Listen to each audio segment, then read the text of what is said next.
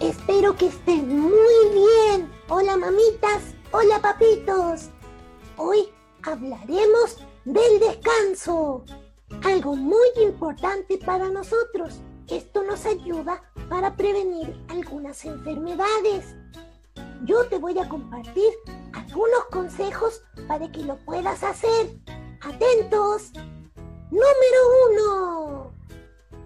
Acostúmbrate a tener una rutina antes de dormir, como por ejemplo comer algo liviano, hacer tu culto y orar al Señor.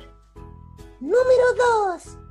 Establece un horario para dormir durante todos los días. Es importante dormirse tempranito. Número 3. Evita jugar con el celular, el computador o la televisión antes de ir a dormir. A veces a mí me cuesta, pero gracias a mi familia lo puedo lograr y también gracias al Señor Jesús. Número 4. Procura que tu cuarto esté ordenado antes de dormir. Pidamos a Dios al orar que nos ayude a tener un buen descanso y a poder cuidar nuestro cuerpo, porque es templo del Espíritu Santo.